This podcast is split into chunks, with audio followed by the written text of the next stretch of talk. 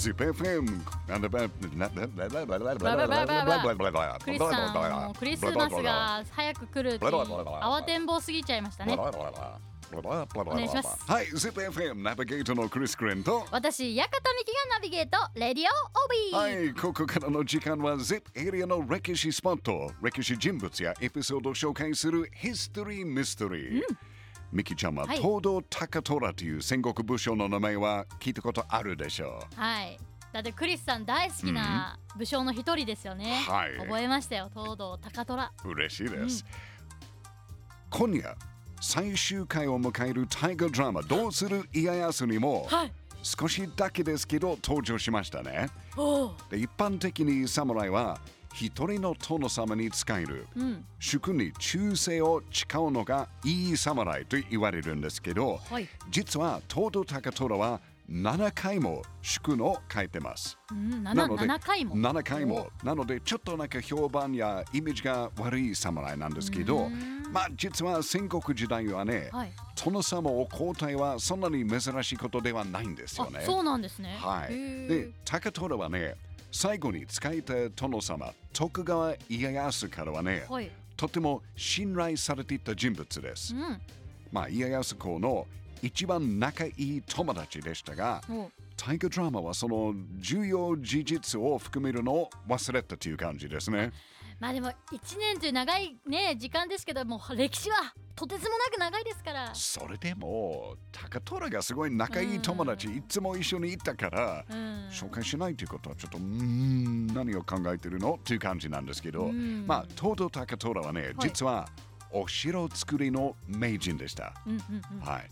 築城の名手としても有名で、日本全国に20以上のお城を作りました。もち20ろん。はい、もちろん。ZIP エリアにもありますよ。実はね、3つあります。3つも。一つは三重県津市の通城、もう一つは三重県の伊賀市の伊賀上野城。おもう一つは三重県熊野市にある赤城城です。赤城城。はい。およそ3040メートルの高さの低い山に築かれた赤城城はね、はい。平山城というタイプの城なんですけど、サイズもまあまあコンパクト。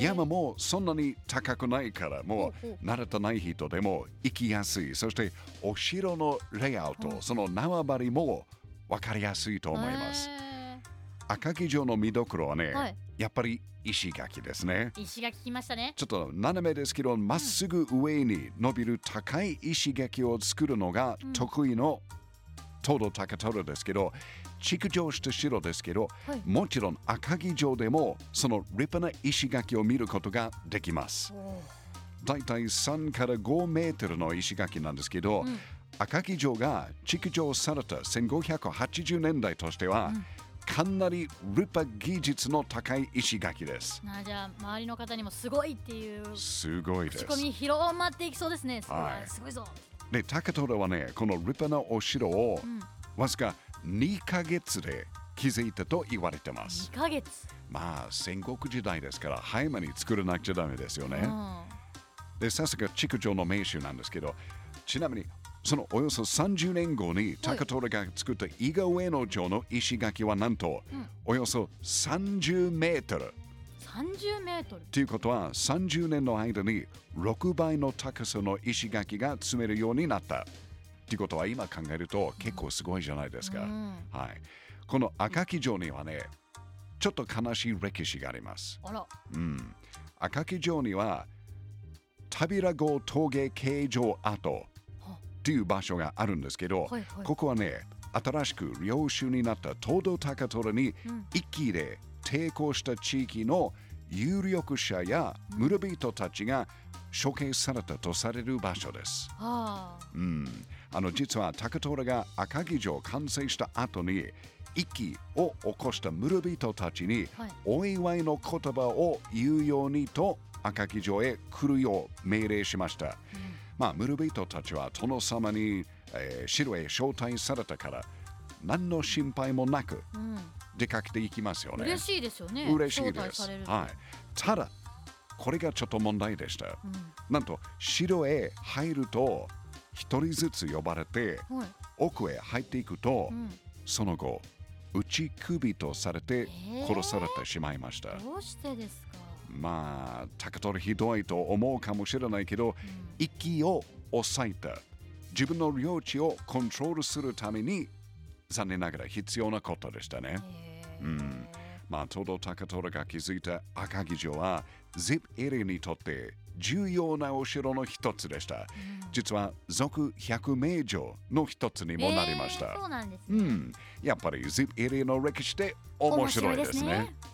ZIPFM History Mystery. 今日は築城名手東堂高虎が ZIP エリア三重県熊野市に築いた名城の一つ赤城城を紹介しました。